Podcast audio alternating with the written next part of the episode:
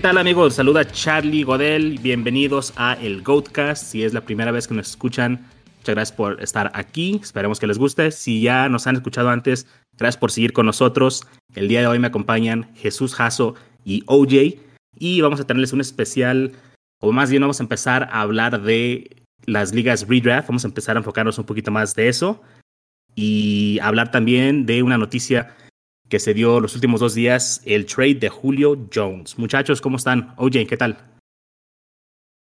Hola Charlie, ¿cómo estás? ¿Qué onda, Jaso? Eh, un saludo a toda la banda del escuadrón. Pues ya ansiosos de que empiecen eh, el, el, training camp. Mañana 8 de junio empiezan las actividades obligatorias de todos los equipos y empiezan a darse trades eh, post primero de junio, que es una fecha clave en la NFL, porque es cuando cambian muchos contratos y se liberan, cambian los dead, eh, hits a los, a los caps de los equipos. Entonces, aquí ansiosos de empezar. Excelente, muchas gracias, Oye. Jesús, ¿cómo estás, amigo? ¿Qué tal, Charlie? ¿Qué tal, Oye? Aquí estamos listos, Charlie, para empezar el tema del get empezar a dar las opciones y mejores consejos para toda la banda del escuadrón que nos sigue y como lo mencionó Jay, con demasiada información en estas últimas horas. Así es, banda. El redraft season está aquí. Vamos a empezar a enfocarnos un poquito más en esto, sin perder, claro, de vista el, el Dynasty, que es el formato que más nos gusta jugar. Y uh, pues vamos a platicar un poquito de cómo abordamos nuestros drafts, de qué tips les podemos dar y recomendaciones para sus drafts que van a hacer en los próximos meses de redraft. Pero antes tenemos noticias, chavos. Julio Jones fue cambiado a los Titanes de Tennessee y pues bueno, parece que hay muchas repercusiones con este trade. Ustedes, eh, ¿cuáles son sus primeras impresiones de, esto? ¿Es algo que ustedes compran, venden o mantienen a, Julio Jones si lo tienen en Dynasty? Pues antes que nada me da mucho gusto por, por AJ Brown, ¿no? Porque primero que nada le estaba muy contento Creo que fue el primer promotor en redes sociales de que llegara Julio. Yo incluso como que me fui con la finta, pensé sinceramente que era como puro este puro cotorreo. Relajillo, sí, ¿no? Y, y de repente pues ya se hizo oficial, me parece que Julio pues vio eh, eh, realizado su, de, su deseo de salir de, de, Atlanta, lo hizo creo que en buenos términos y pues deja una, un hueco muy importante ahí en los Falcons, ¿no? O sea, Julio eh, ha sido constantemente en la última década top 10 de la liga en cuanto a fantasy. Es un monstruo de este, de este juego. Eh, yo creo que me atrevería a ponerlo en, el top 5 quizá de la historia. Habrá gente que pueda decir que es el mejor de la historia, pero bueno, hay algunos nombres que todavía están en ese nivel, en esas ligas. Y específicamente en cuanto a la temporada 2021, me parece que es muy bueno para, para AJ Brown porque obviamente tienes que encarar un esquema defensivo distinto teniendo a Julio Jones sano del otro lado, ¿no? Y lo mismo va para, para Derrick Henry, porque todos pensábamos que eh, AJ Brown iba a ser así como un hoyo negro de targets en, en, Titans, que iba a jalar así como el 60% de los targets. Pero al tener a Julio como opción, pues eso abre muchas las opciones. Entonces creo que va a ser un placer ver a los Titans jugar, especialmente porque su defensa no es de las mejores. Y en específico con Julio, creo que sí lo compro a, un valor correcto. Con Julio todavía tengo algunas dudas. En Dynasty yo ya no lo compraría, al menos que fuera realmente barato.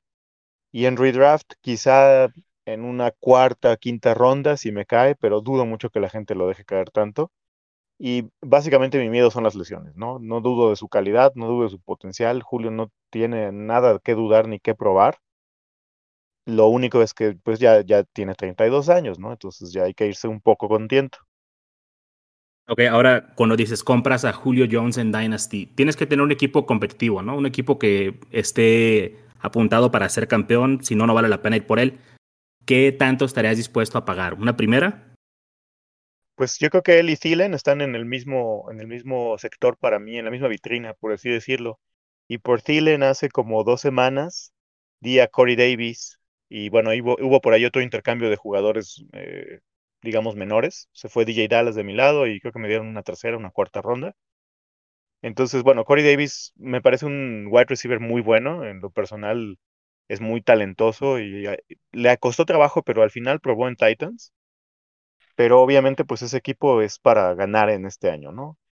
Además, pues yo tenía la profundidad de roster suficiente para dejar ir a Corey Davis sin ningún problema. De hecho, incluso como que lo tenía ahí arrumbado en la banca. Entonces, eh, por, por Julio en Dynasty daría algo similar. Un wide receiver que sea un alfa, a lo mejor no un alfa top, porque todos los equipos tienen un alfa, pero sí daría un alfa, quizá un pick de segunda ronda, porque si tú eres este, ya eres contendiente, tu pick de segunda ronda es casi una tercera, ¿no? Entonces, sin problema puedes dar un pick de segunda. Y el, el, problema es que te lo acepten, ¿no? Yo estoy tratando de comprarlo en una liga, pero no estoy dispuesto a dar más de, de una segunda o tal vez un pick uh, diferido para el 2023 o algo así, pero no más. Jesús, eh, eh, tú compras, vendes, si ya lo tienes en tu equipo, lo mantienes, ¿tú qué harías con Julio en Dynasty? Yo creo que lo mantendría. Esto, debido a lo que me propondrían, como tú lo mencionaste, ya sería una oferta muy baja para lo que puede llegar a ser el techo de Julio Jones con este cambio. Sinceramente, como lo mencionó Jay, llega un equipo que tenía una gran necesidad de wide receivers, que tenía cerca de 200 targets libres dentro del equipo con las salidas de John Smith, Corey Davis. Entonces es una gran adición por lo cual la verdad yo no dejo de ver a Julio Jones como un top 15, puede recibir uno bajo, dos alto, entonces en ese caso, si lo puedo conseguir a un buen precio, lo compraría, en caso de que ya lo tenga, me lo quedo y creo que puede tener potencial todavía en Dynasty para dos años mínimo. Muy bien, ahora vamos a hablar de números aquí con los Titanes y, y Julio Jones y este trade. Los Titanes de Tennessee fueron el año pasado la ofensiva 30 en pases eh, por juego, lanzaban 30 pases por juego. Solamente había dos equipos que lanzaban menos que ellos. ¿Cómo va a cambiar esto con la llegada de Julio? Históricamente hay casos donde equipos consiguen un wide receiver. El caso, por ejemplo, de Randy Moss cuando llegó a los Patriots. No pasaban tanto, llegó Randy Moss y pum, subió la cantidad de targets, ¿no? Y cuando Tony González llegó a Kansas City, lo mismo. Pero este equipo realmente va a cambiar su identidad para poder alimentar a Julio. Solamente lanzaron 480 pases. Como mencionaste, Jaso, hay 200 targets disponibles. 150 de ellos son de wide receiver. ¿Cuánto les puede llegar a Julio Jones? AJ Brown ya tiene el 26% de los targets. ¿Realmente qué podemos esperar de él esta temporada? ¿100 targets? ¿120 targets? ¿Dónde está ahí el, el pues la producción que podemos esperar de él? Sí, Charlie, fíjate que haciendo aquí cálculos, yo creo que AJ Brown se puede llevar lo que son 140 targets, 160, 60 targets a más, a más de lo máximo que podría decir, que Julio Jones tendría ahí un estimado de entre 100 y 115 targets por juego. También pues hay que tomar en cuenta que el play action que va a manejar Tennessee con teniendo a Derrick Henry en el backfield puede ser muy productivo eh, para el equipo y puede funcionar excelente ese engaño y tirando bombazos con AJ Brown y Julio Jones. En el tema de qué tanto va a variar el, sistema de juego, yo creo que no tendrá por qué variar. Corey Davis con ese mismo sistema le alcanzó para hacer casi top 24 la temporada anterior en términos fantasy. Entonces, yo creo que con la edición no cambia mucho, pero sí puede haber algún incremento de targets dentro del equipo. Oye. Pues yo creo que si este Todd Downing, que es el nuevo coordinador ofensivo de Titans, es inteligente, pues va obviamente a, modificar el esquema, ¿no? No recuerdo si fue el programa pasado con Wilmar o uno anterior, comentaba la importancia de, de entender que los coaches que están en este nivel o son muy inteligentes y se adaptan a, sus, al talento que tienen sus jugadores o tienen prácticamente un pie fuera de sus equipos, ¿no? Es la liga elite de este deporte en el planeta, por mucho, y obviamente ellos estudian y se preparan muchísimo. Los, los, las personas que, con excepciones contadas de organizaciones quizá que ahorita están pasando por muy malas épocas, la gran mayoría de los, de los coaches que llegan a, este, a estas instancias tienen ya una preparación importante, ¿no? Y mucho bagaje. Entonces yo pienso que Downing, sí, cierto, va a hacer uso del juego terrestre que tienen, ya tienen un coreback tremendamente eficiente, ¿no? Hay por ahí algunas comparaciones. Cuando haces un uno a uno entre Tannehill y Mahomes, Tannehill le puede seguir el paso en cuanto a eficiencia a Mahomes. Claro que Mahomes es mucho más llamativo porque está en una ofensiva que pues tiene un volumen de aéreo de los más grandes de la liga. Pero yo no me casaría en este momento, no me atrevería a afirmar que una cosa se va a conservar de, este, de, lo que hemos conocido de los Titans hasta ahorita. Y creo que ellos mismos no quieren verse identificados con eso. O, o inclusive, si lo vemos del otro lado, del lado del engaño, les gustaría que las defensas sigan pensando que van a seguir corriendo, ¿no? Porque pues si para parar a Henry necesitas de 7 a 8 defensivos en la caja, pues imagínate tener un perímetro ahí con dos corners y un safety peleando contra Julio Jones y AJ Brown.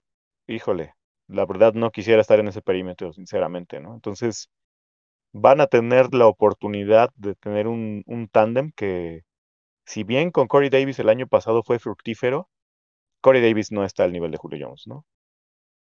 Para nada. Y pienso que tienes razón, el hecho de que está Julio ahí le ayuda a AJ Brown, le ayuda a Derrick Henry, si bien, aunque sea nada más como un decoy, como un señuelo, les va a abrir espacios y si no, pues no lo van a estar cubriendo. Entonces va a haber más espacios que lo que había antes. Eh, creo, creo que es un buen movimiento para los Titanes, viéndolo desde el punto de vista de NFL. Para Fantasy creo que nos puede servir a los equipos, como mencionaba, que si estás compitiendo, ve por Julio, es un wide receiver 2 alto, seguro, con potencial de ser un wide receiver 1, en mi opinión. Aquí el problema es, como mencionaste, las lesiones, que le puede pasar a cualquiera, pero Julio ya tiene su historial con el hamstring, el tendón de la corva, y también que, pues la edad, ¿no? Si estás pagando por él, sabes que nada más lo vas a tener una o dos temporadas más. Entonces, creo que es lo que podemos hablar de él. Vamos a hablar de los eh, compañeros de equipo nuevos y sus ex compañeros. Nada más dígame rápidamente si su valor sube, bajo, se mantiene. Ah, ahí me van contestando los dos. Eh, Ryan Tannehill. ¿Sube, bajo, se mantiene? Sube. Sube. Ok. AJ Brown se mantiene. sube, para sube para ti, ok. Y Ferkser y Reynolds, que para mí este, estos dos bajan, en mi opinión. Definitivamente sí bajan. Sí, Reynolds completamente, eh, en redraft completamente inexistente, ¿no? Dynasty por ahí si te lo quieres llevar por si tienes a Julio, algo, está bien. Y Ferkser, a mí sí me gusta. Eh, él, estando John Smith sano el año pasado, fue capaz de quitarle tiempo de juego. Entonces, el problema es que con este tipo de jugadores se generan narrativas exageradas y expectativas irrealistas por parte de la gente, ¿no? Entonces creen que porque Ferkser ahora llega Julio, se muere completamente y no es así. Julio Jones no juega Tyrant, eso hay que entenderlo. Y las ofensivas necesitan seguir alineando Tyrants. Él es el Tyrant titular de una ofensiva tremendamente eficiente y va a tener cierto volumen de juego, que también se puede ver beneficiado del hecho de que tengas a dos monstruos allí en el perímetro abriéndole brechas, ¿no? Entonces, es un valor en muy baja, en rondas ya muy bajas. Bueno, yo aquí lo que podría mencionar es, tiene razón, o sea, Julio es, es wide receiver y Ferguson juega otra posición, hay 73 targets de tight end disponibles, van a ser para él, ¿no? Creo que más bien, como mencionabas, hay una narrativa falsa que te empiezas a crear que pues, si hay 224 targets y pues se las tiene que dar a alguien, Ferguson va a tener 100 targets. Yo para mí baja su valor en cuestión de lo que ya estaba percibiendo de él, ¿no? Se pensaba que iba a tener ya 80, 90 targets, va a tener más targets de las que había vacantes, pero llega Julio y pues te dice, no, no va a pasar esto. Entonces, baja su valor, en mi opinión, en cuestión a, a lo que estaba percibiendo, no quizá al que era su valor tangible, real, que se podía ver ahí con, con estos números. Entonces, para mí, viéndolo de esa manera, baja. Se desinfla la burbuja, digamos. Ah, es una buena manera de verlo. Se desinfla la burbuja de los exagerados, digamos. Bien, ahora vamos con ah, los Falcons. ¿Cómo cambia el valor para Matt Ryan? Bueno, hay que acordarnos que los Falcons se llevaron a Pitts en el pick 4 del draft, ¿no? Entonces, será interesante qué tanto van a alinear a Pitts como Tyrant y qué tanto se van a animar a alinearlo allá afuera en el perímetro. Pero definitivamente para ellos el haber adquirido a, Pitts eh, les ayudó a tomar esta decisión, ¿no? Creo que Falcons nunca le puso ningún pero a Julio. En parte por la edad y en parte pues porque tú nunca quieres forzar a un jugador a que esté contigo si no está contento. Entonces, desde ese punto de vista, creo que Matt Ryan mantiene su valor porque además Atlanta no tiene una buena defensiva, no la mejoraron sustancialmente como para haber dado un brinco cuántico de una de las peores de la liga que es a de la nada ser top 10. Entonces creo que se mantiene el valor de, de, Matt Ryan. Y si hay algo es que te puede servir para ligas de un coreback en redraft para hacer streaming, ¿no? Sí, de hecho sí. Y creo que aquí el ganador, el gran ganador es uh, Calvin Ridley, ¿no, Jesús? Así es, digo, qué tan ganador puede ser un top 5 del año anterior, pero pues sí, debería haber algún incremento de targets, pero como lo menciona Oye, la llegada de Pitts también ahí puede equilibrar ese punto, pero sinceramente Ridley se consolida como una opción top 5, top 6 dentro de términos fantasy, sin problema me lo podría llevar en todos mis equipos y esperar una gran temporada de su parte. Sí, creo que de hecho no hay riesgo. Eh, tiene un piso muy seguro, un piso muy alto y, un potencial mucho más de que cuando estaba Julio. Entonces ahí creo que es un valor que sube para Ridley. Pitts, como mencionas, Pitts es Pitts, ¿no? O sea, ya, ya lo están tomando como el Tyrant 4 en Redraft, en, en, Dynasty está yendo también muy alto. Ya sabemos lo que es. Y yo para mí mi duda con Atlanta es quién es el wide receiver 2. No, no, no sé quién va a ser el wide receiver 2, si va a ser Gage o el Zacchaeus o como se llame. Vamos a ver si quien sale ahí, eh, el que sea el wide receiver 2 creo que va a tener algún valor para hacer flex. Así que hay que poner atención quién termina siendo ese wide receiver. Si, yo tuviera que apostar en este momento, me iría por Russell Gage, porque ya es, es su tercer año en ese esquema. El primer año muchos eh, no daban un varo por él, y a pesar de eso se consolidó como el wide receiver 3 en Atlanta. Y el año pasado, que hubo como cierta efervescencia de los expertos, digamos, alrededor de él para que fuera una especie de sleeper. Cumplió relativamente eh, con las expectativas bajas, claro, que se tenían de él. Entonces yo esperaría que, que siga su, su, progresión o al menos su aportación constante, ¿no? A, a, su nivel, digamos. Muy bien, amigos. Pues vamos a siguiente tema. Vamos a hablar de los drafts, vamos a hablar del redraft. Ya están aquí a la vuelta de la esquina.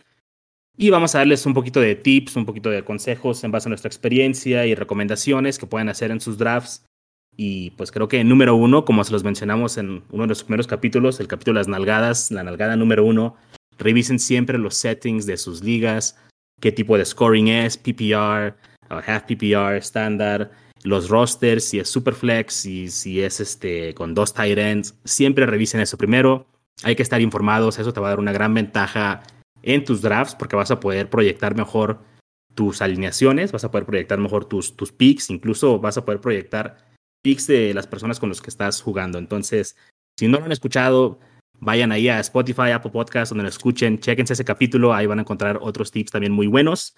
Y siempre, siempre, siempre, número uno, revisen los settings, ¿verdad, chavos? Sí, completamente de acuerdo. No, no dejen de leer las letras chiquitas para que no se espanten luego. Ahora, dentro de estas letras pequeñas, ¿no? Está el, lo más básico, creo que ahorita lo que segmenta más las ligas, las de un quarterback, las ligas tradicionales, y algo que está viendo más común ya, las superflex o de dos quarterbacks. Esto, número uno, ¿no? Esto cambia totalmente la estrategia y es porque se vuelven necesarios los quarterbacks, ¿no? En liga de un quarterback realmente puedes irte hasta la quinta ronda, tal vez, viéndote muy temprano, ¿no? Por un tipo Josh Allen, Kyler Murray, eh, pero te puedes esperar muchísimo por un quarterback. Y cuando estás jugando en una liga de Superflex o de dos quarterbacks, se vuelven tan valiosos como un running back, creo yo, ¿no? Porque nada más hay 32 quarterbacks titulares, no todos son buenos, eh, tienes que tratar ahí de tener eh, estos quarterbacks buenos en tus equipos. Jesús, para ti, ¿cómo abordas el Superflex a diferencia de una de un quarterback? Los quarterbacks en las de en las de uno y en qué momento dices voy a tomar un quarterback en las de Superflex. Sí, como lo dijiste ahorita, cambia mucho el panorama siendo cualquiera de los dos formatos. En ligas de librada de un quarterback realmente me siento seguro tomando un quarterback a partir de la ronda 6. Eh, por más sleeper que diga yo, más screaming que lo vea, me ronda 10, 12. Hay muchos casos, temporadas pasadas, como el caso Mahomes en 2017, Lamar Jackson en 2018, que yo salen en 2019, este, en el cual tomas un coreback en rondas bajas y te da un potencial enorme.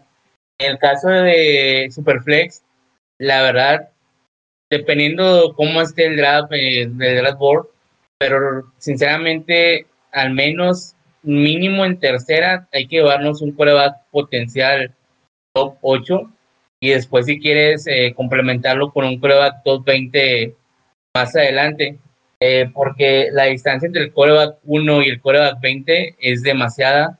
Hay que tratar de, cerrar esa, esa, ese equilibrio entre los dos puntos. Entonces sí cambia demasiado eh, el cómo lo contemplas en, en Liga Redraft y un coreback y Superflex. Sí, oye, ¿tú no te sientes cómodo tomando un quarterback en ligas tradicionales y dónde empiezas a verlos en la Superflex? Yo creo que aquí aplica siempre esto de, de, según el sapo es la pedrada, ¿no? O sea, me pasó el año pasado con un draft donde para la ronda 13 habían ido como 15 corebacks entonces, pues ahí sí te prende un poco las alarmas, ¿no? O sea, a lo mejor tú no serás súper amigo de llevarte un coreback temprano, pero si estás viendo que se están llevando todo lo que hay, inclusive los son, digamos, de la media, pues sí tienes que cambiar a veces un poco la historia, ¿no? A lo mejor estoy dando un poco una respuesta de político, pero si viendo en retrospectiva las ligas más exitosas de redraft que tuve el año pasado, a lo mejor a partir de la ronda 7, ¿no? Porque para esa ronda, pues tú ya tienes un buen, buen core, ya tienes al menos un par de buenos running backs, ya deberías tener un tight end, y por ahí donde te hayan dejado caer dos o tres wide receivers de top 24, pues ya estás más que hecho para poder agarrar un coreback, ¿no? Y también depende qué valor te caiga.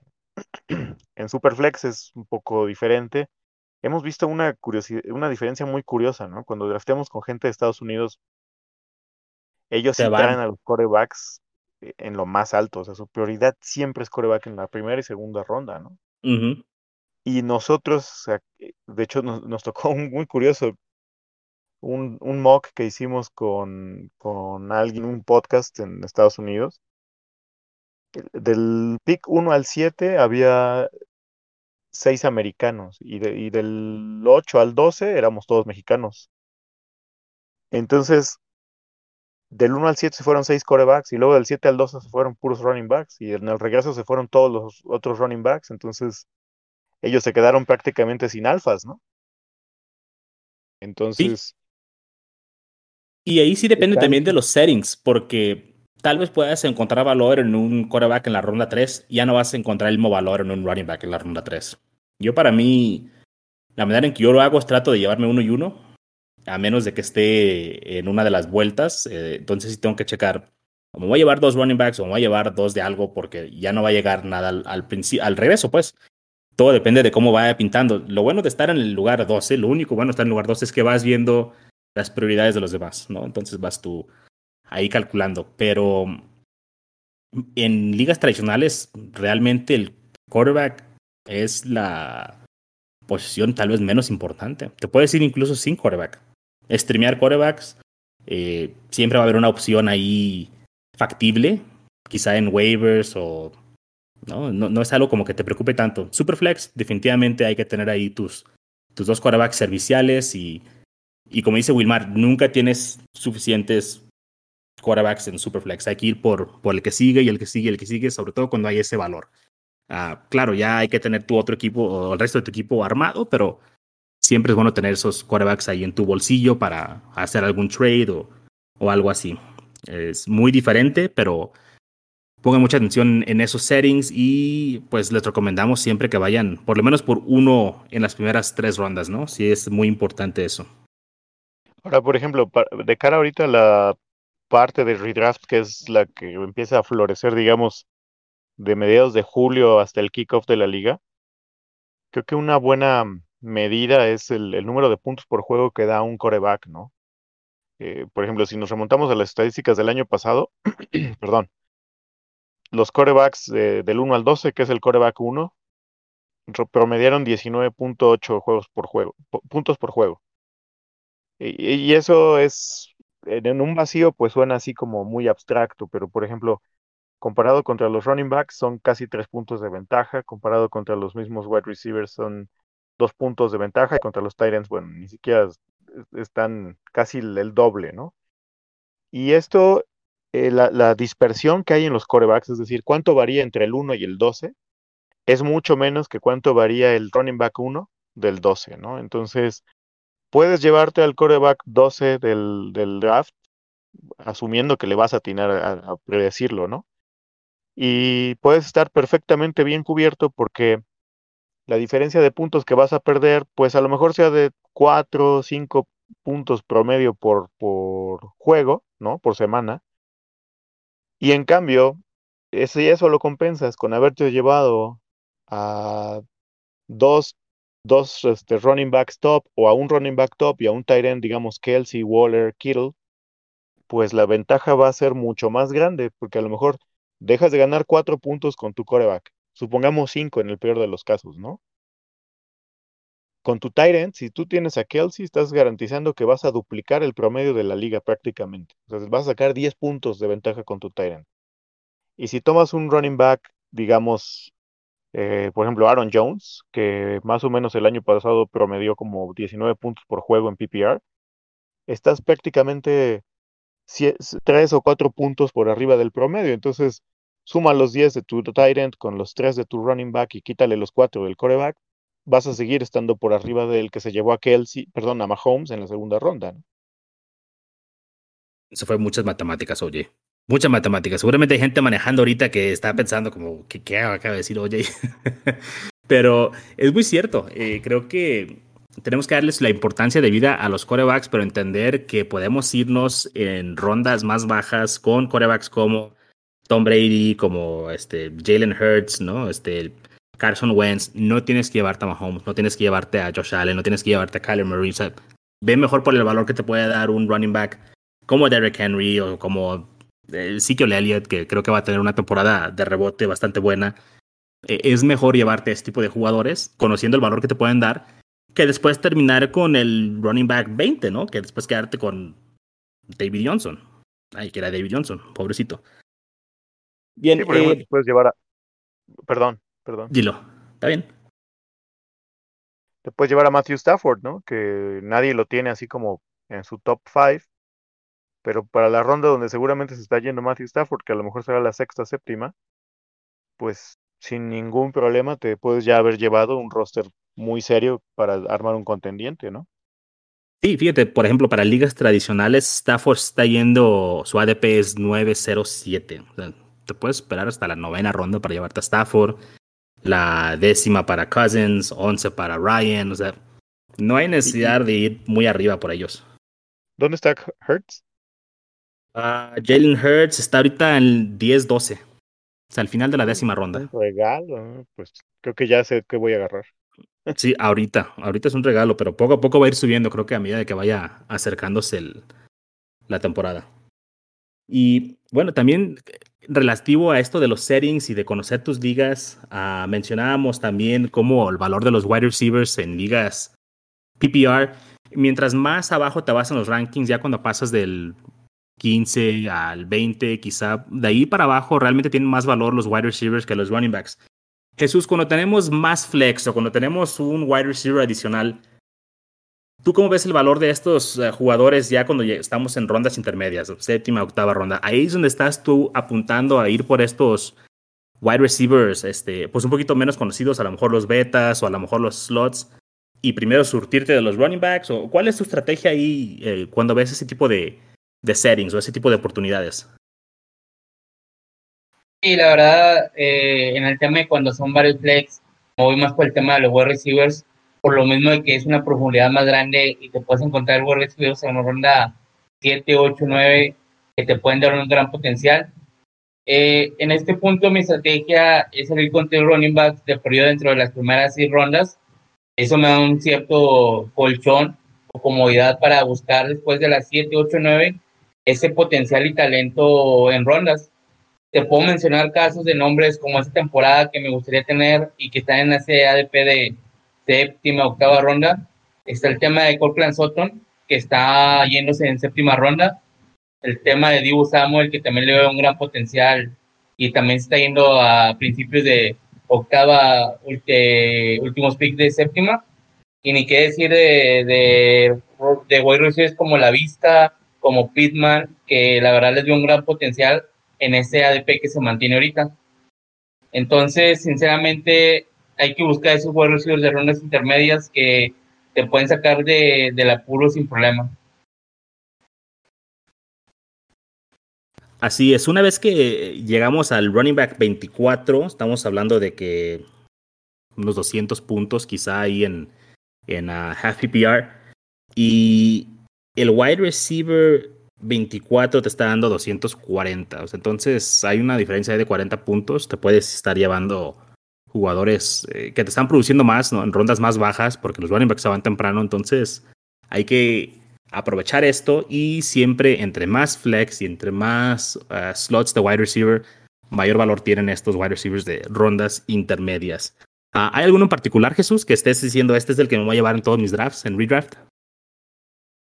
Eh, Curtis Samuel y la Vista Chanel.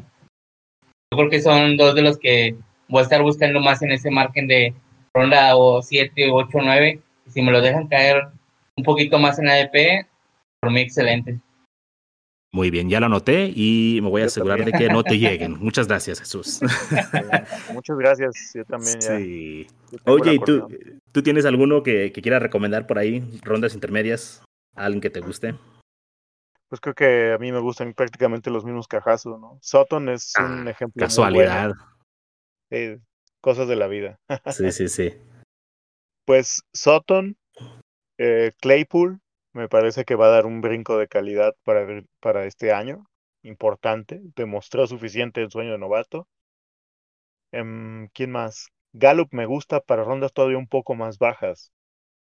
Eh, yo no sé qué, qué tanto vaya a absorber realmente en targets la dupla de CD Lamp y Amari Cooper, pero el alfa, el que se alinea contra el corner 1 en ese equipo es Gallup, ¿no? Entonces, es cierto que enfrenta siempre la competencia más fuerte de la defensiva, pero eso también da una ventaja porque con Gallup sabes que, en qué juegos sí lo puedes meter y en cuáles no, ¿no? Entonces cuando hay un cornerback uno muy, muy, muy difícil, no lo metes, pero cuando a Dallas le toca un flanecito o alguien de promedio al menos, digamos, Gallup va a tener un buen de, de chamba, ¿no? Y, y Dallas, y es el mismo caso de Atlanta, no tiene suficiente defensa como para contener a nadie, entonces va a ser eh, un día de campo siempre hay Dallas, ¿no? Entonces, el valor de Gallup, que la gente lo, prácticamente lo tiene como undrafted, para mí es suficiente para llevármelo en, rondas de dobles dígitos. Sí, claro. Fíjate, también hay un hay un wide receiver que me gusta a mí que bajó mucho su su ADP, bueno, la percepción de valor más bien, no tanto la ADP, porque realmente no había todavía ligas de redraft eh, drafteando, pero eh, T. Higgins, ¿no? Se, se, llevaron a llamar Chase, los Bengals, y T. Higgins de repente, o sea, ya no lo quiere nadie, o se va, está yendo ahorita en octava ronda, lo tengo yo aquí en mi, en mi ADP. A, mí me gusta T. Higgins para esa temporada, creo que lo van a estar dejando caer por lo mismo de que está Chase, se están yendo con el hype de Chase, y creo que T. Higgins se puede dar una, un muy buen resultado para estar en la octava ronda a otro jugador que también en PPR, sobre todo, que es el formato que tendemos a jugar nosotros, Cole Beasley, ahí por la ronda 11 o 12. Creo que también es un gran valor. Es este, un jugador que tiene un alto volumen de recepciones, aunque no tenga muchas yardas, pero es un jugador que también me gusta ahí. Y creo que el último punto que queremos mencionar el día de hoy, oye, me gustaría que tú me ayudaras con este, y es el síndrome Dynasty. Estamos ahorita terminando ya nuestros drafts Dynasty, estamos pensando en redraft. ¿Qué es el síndrome Dynasty cuando entras a un, a un draft de ligas redraft? pues es básicamente arrastrar tu tendencia Dynasty hacia redraft o keeper. Eh, consiste en seguir con el mismo chip de agarrar más novatos que veteranos. Y eso es un error muy grande, ¿no? Habrá ciertas generaciones donde habrá outlayers de cinco o seis wide receivers que, o tight ends, bueno, tight ends a lo mejor uno, que pueden romper el esquema o la tendencia estadística de, de tener una gran temporada de novato, es decir, quedar en el top 12, top 24 quizás. Pero en realidad esas son excepciones y nosotros eh, no debemos apostar nunca a la probabilidad más baja.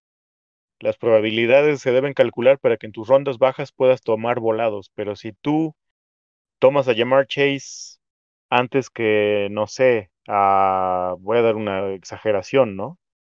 Que a Cooper Cup, para mí estás haciendo un error, ¿no? Porque Cooper Cup ya es un receptor probado, que va a tener un, un, un coreback probado en la NFL, en un gran esquema ofensivo, con una gran defensiva, entonces eh, creo que se puede resumir en olvídate de los novatos prácticamente, ¿no? A mí me pasó en mi primer año de Dynasty y curiosamente ahora que empezamos a hacer drafts de redraft, me he dado cuenta que hay mucha gente que lo arrastra y cuando te acercas a ellos te das cuenta porque te dicen que es su primer año de Dynasty. Y como a estas alturas ellos ya hicieron algunos drafts de Dynasty, siguen pensando que Pitts, que Chase, que Devonta, que Waddle se tienen que ir antes de la ronda 8 y eso es un error, ¿no?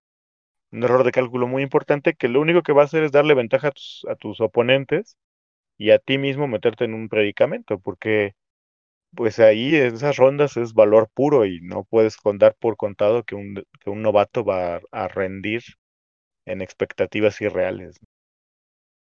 Claro, fíjate, yo tengo aquí en la fuente que tengo de los ADPs, eh, Jamar Chase, jugadores que están yendo después que Jamar Chase.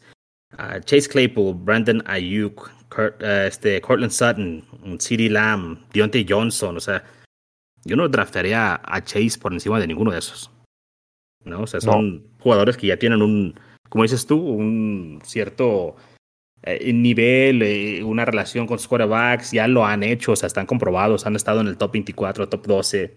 No puedes irte por llamar Chase. puedes hacerlo, puedes este, ser el, el, valiente de tu liga y, llevártelo en la ronda 4 si tú quieres, y, puede pegar, pero puede no pegar, y, ahí sí vas a carecer de, de muchos puntitos fantasy muy valiosos en esa ronda. Y si estás en mi liga, te invito a que lo hagas. Ah, te aseguro que sí. Eres muy amable por invitarnos a, hacer eso. Muchas gracias. Jesús, ¿te, ha pasado? Dime. No, no, dale, dale con Jaso. Ah, Jesús, ¿te ha pasado algo eh, similar donde también no cambias el chip y de repente te estás llevando jugadores antes de lo que deberías? ¿Algún caso puntual que, que recuerdes o realmente eres muy disciplinado y siempre haces lo propio? Pues no tanto disciplinado, digamos, pero Sinceramente no, no dejo que esa tendencia me envuelva. La del año pasado me sorprendía con los drafts de OJ. De hecho, agarrábamos WhatsApp diciéndole que traía la sub-17. Digo, y ahorita ves el equipo y dices, ah, te pasaste, realmente le pegaron todos los volados. Eh, pero no, trato de, de, mantener, más que nada es el chip de querer ganar al instante. Y sabes que con si te llevas una gran bola de novatos o un gran número de novatos, eh, ese equilibrio de, de, ganar este año y pensar en el próximo eh, se mantiene como si fuera Dynasty y la verdad no. Hay que buscar ganar en el momento y buscar el mejor valor sin depender de que si es la edad, que si ya está viejo, que si las lesiones. Hay que buscar el mejor valor y armar el mejor equipo posible para el momento. Muy bien amigos, pues hemos llegado al final de este episodio. Muchas gracias por escucharnos. Recuerden seguirnos en redes sociales, estamos como Goat Squad FF y denle suscribir al podcast para que no se pierdan un solo episodio. Por ahí en redes vamos a estar publicando una serie de invitaciones para ligas del Goat Squad. Hay de tres diferentes niveles, vean a ver si pueden participar en alguna de ellas. Hay premios, hay trofeos, banderines y premios en efectivo. Denle una checadita y vamos a ver si nos vemos por ahí en alguna liga, amigos. Muchas gracias y hasta la próxima.